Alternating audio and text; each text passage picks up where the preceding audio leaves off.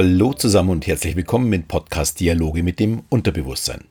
Der Podcast, in dem du erfährst, wie du funktionierst, um was du mit diesem Wissen zukünftig anfangen kannst. Mein Name ist Alexander Schelle und heute geht es um Gehirnwäsche. Ich meine damit aber nicht mein Abendprogramm, das ja genauso klingt oder heißt, ähm, sondern wie manipulativ wir Menschen beeinflusst werden. Und oftmals ohne, dass wir es überhaupt merken. Der Hintergrund dieser Folge kommt durch die Berichte und Interviews, die ich gesehen habe zu den Demonstrationen von letzter Woche am 1.8. in Berlin. Und ich muss gestehen, dass mich diese Bewegung und die Hintergründe dazu ja so ein bisschen erschüttern. Unter der Tarnung von ja, Frieden und Freiheit und gegen Corona-Maßnahmen werden viele Menschen einfach missbraucht für, ja, sagen wir mal, eigene persönliche Zwecke und Ziele. Und die werden dabei beeinflusst.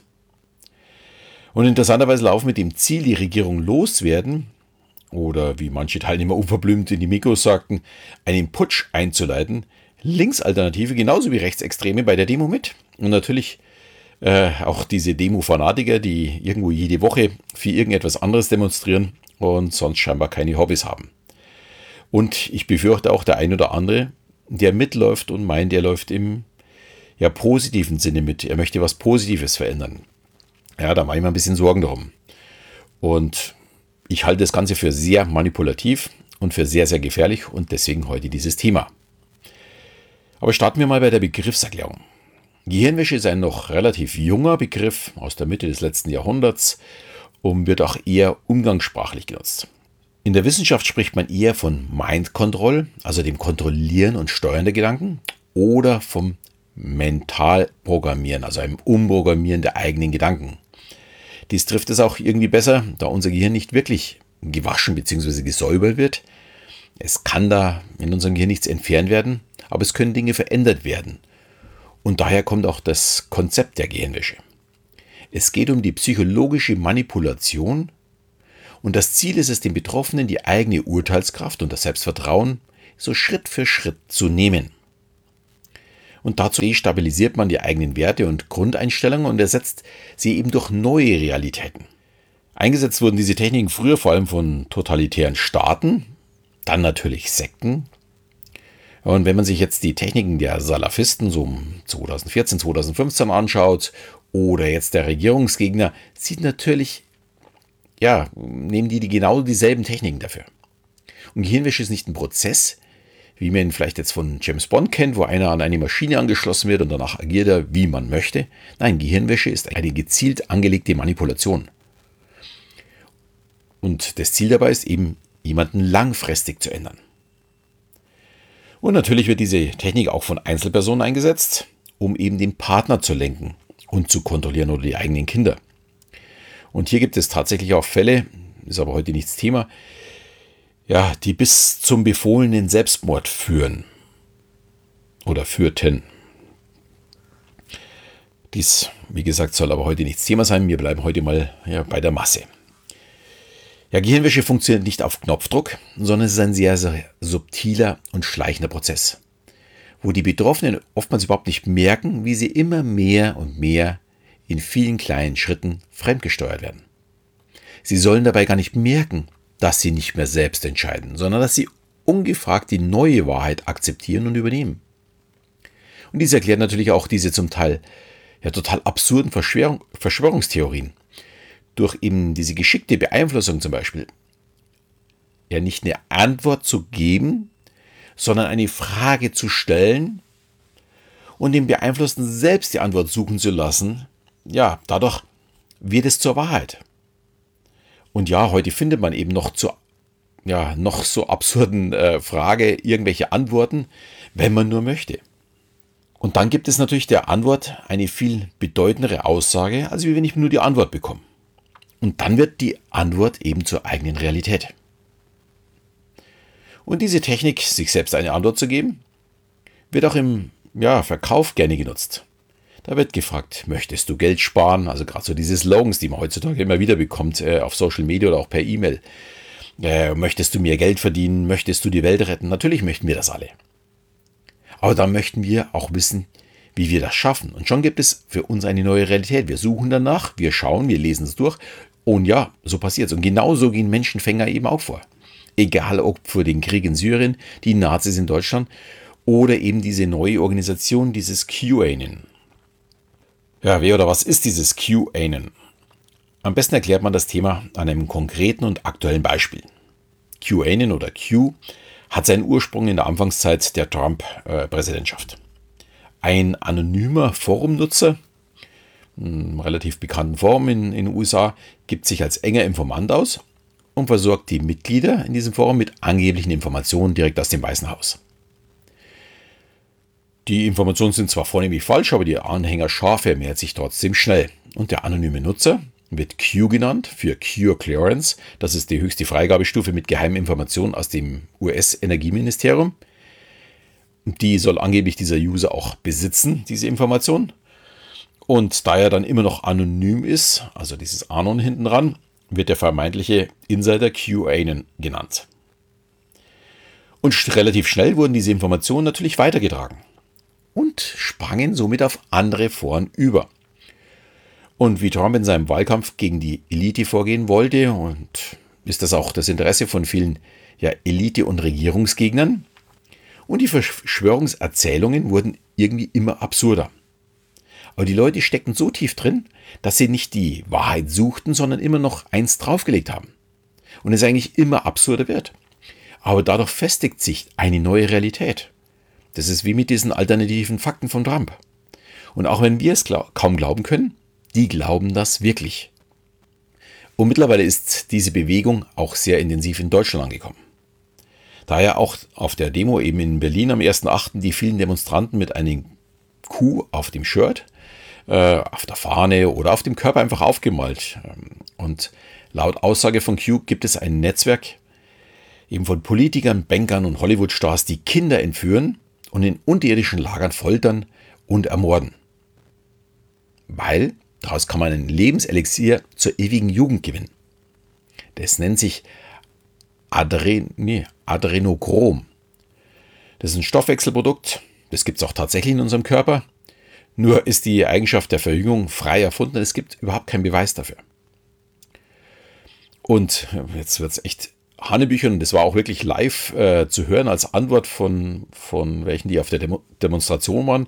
Diese Eliten werden versorgt von der UNICEF. Die UNICEF äh, bringt denen die ganzen Kinder, die sie brauchen dafür, um eben dieses Lebenselixier ja, zu gewinnen.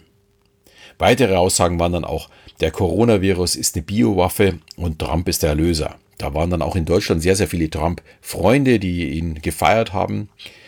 Oder was auch dazugehört, ist Angela Merkel, ist in einer Blutlinie mit Hitler. Wobei ich mich dann lustigerweise frage, warum die Rechtsextremen sie dann eigentlich loswerden möchten. Würde er gut zu ihnen passen. So, die bekanntesten Anhänger hier in Deutschland sind Xavier Naidu und Attila Hildmann, hat wahrscheinlich schon jeder mitbekommen. Und ja, die versuchen dieses auch immer weiter zu verbreiten und ihre Bekanntheit dazu zu nutzen, um eben noch mehr Anhänger zu bekommen.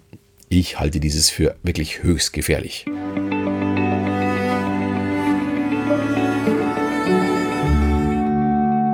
Ja, und da stellt sich jetzt auch die Frage, wie werden eigentlich diese QAnon-Anhänger beeinflusst?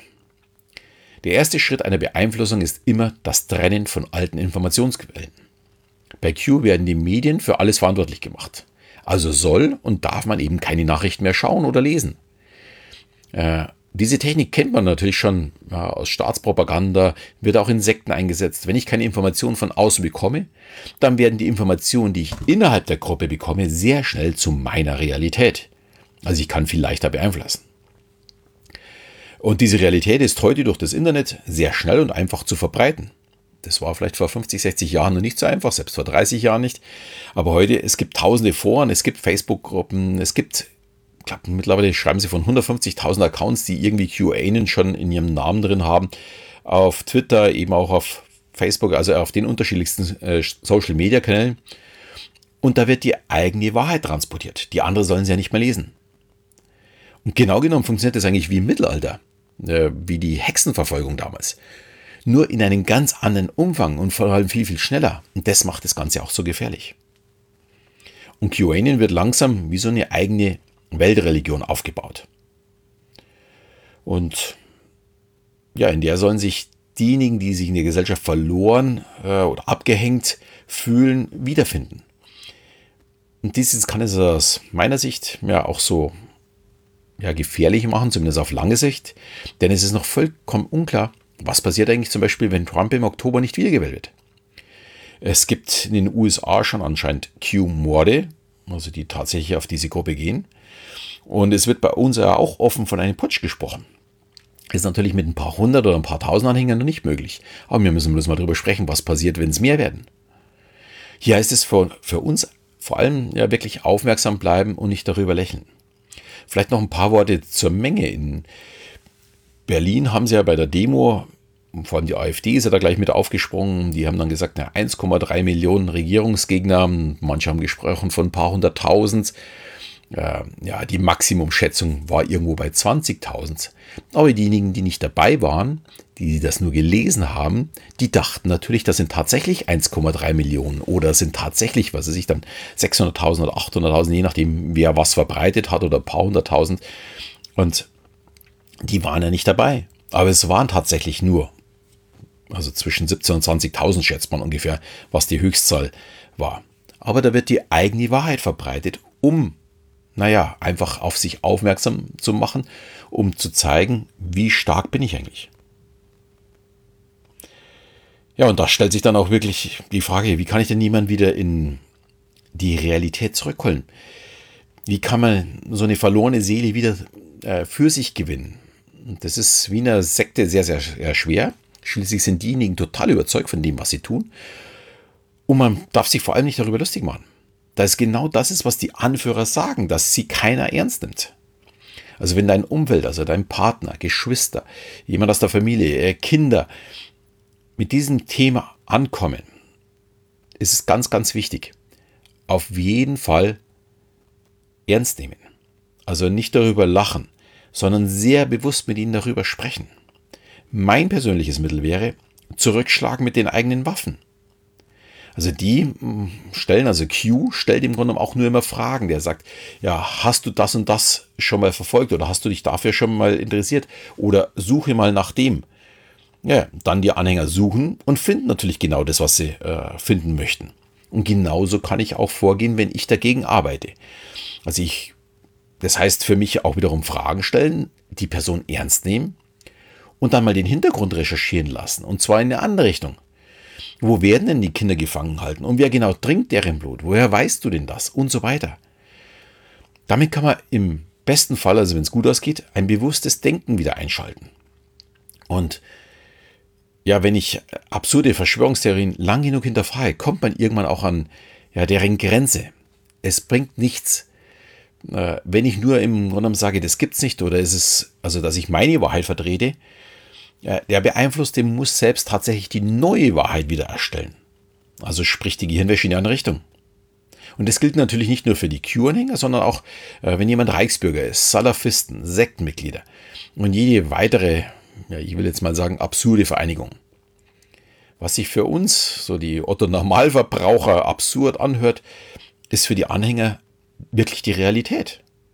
Deswegen ist es auch wirklich so wichtig, sie ernst zu nehmen und das ist Grundvoraussetzung, ihnen zuzuhören und um überhaupt ein Umdenken anstoßen zu können. Nur dann ist diese Gehirnwäsche auch wieder in die andere Richtung möglich.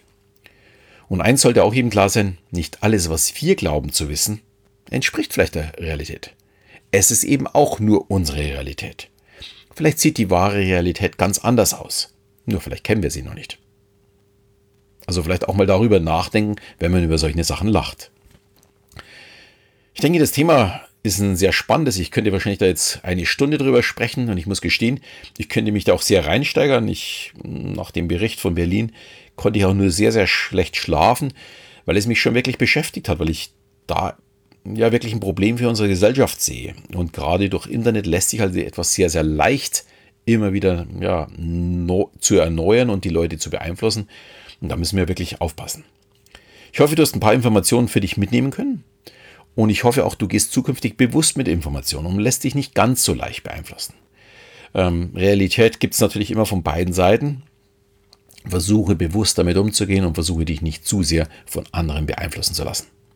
In diesem Sinne verabschiede ich mich wieder. Bis zum nächsten Mal, wenn es wieder heißt Dialoge mit dem Unterbewusstsein.